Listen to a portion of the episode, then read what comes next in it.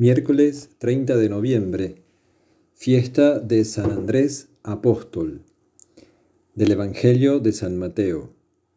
En aquel tiempo, paseando Jesús junto al mar de Galilea, vio a dos hermanos, a Simón llamado Pedro y a Andrés, que estaban echando la red en el mar, pues eran pescadores.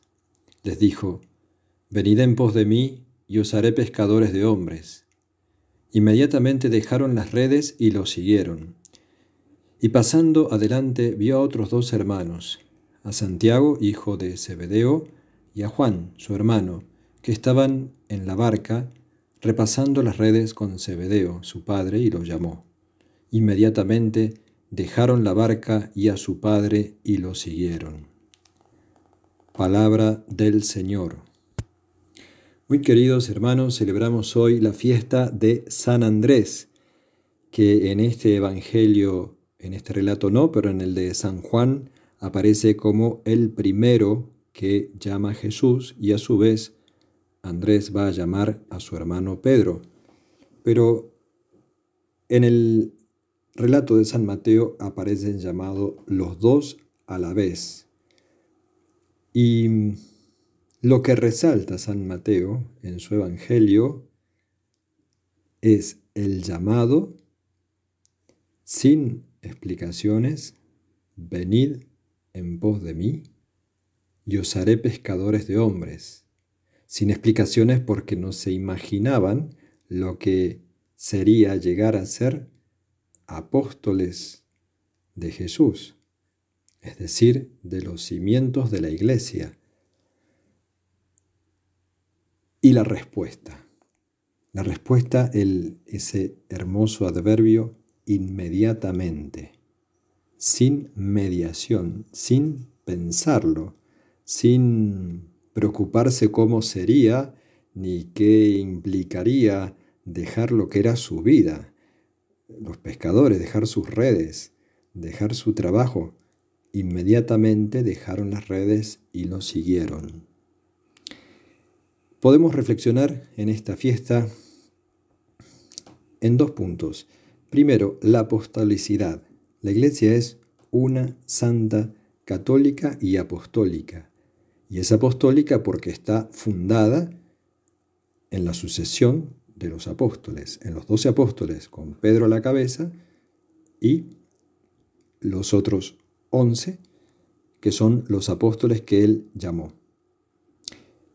Y esto para nosotros es un gozo, porque sabemos que lo que hoy nos enseña la iglesia es lo que enseñan los apóstoles de Jesús, es decir, los enviados de Jesús, es decir, el mismo Jesús. Y también esto implica que la iglesia es una gran familia que tiene una sucesión, una especie de herencia o de genética desde los apóstoles, una genética espiritual, claro está, desde los apóstoles hasta cada uno de nosotros, hasta el último bautizado. Eso es hermoso porque nos da la plena seguridad que es la iglesia que fundó Jesucristo, la única que fundó.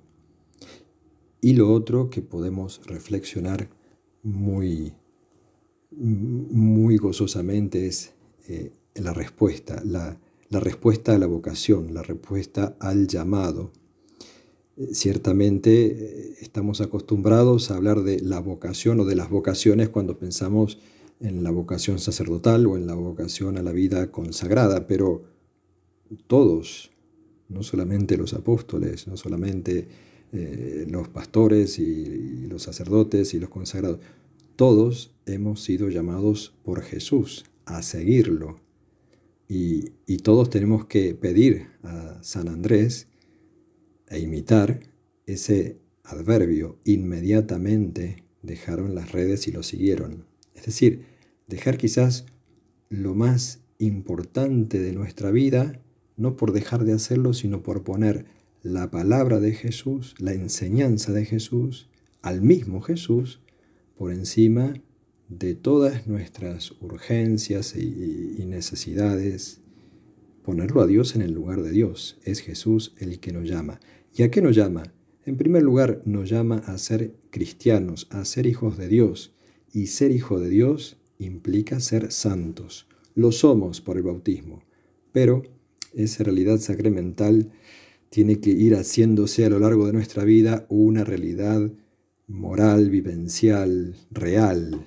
Lo es, pero no lo es plenamente porque aún hay mucho que tenemos que purificar en nuestro corazón. Pero ciertamente que estamos llamados todos a la santidad, no solamente San Andrés, sino todos.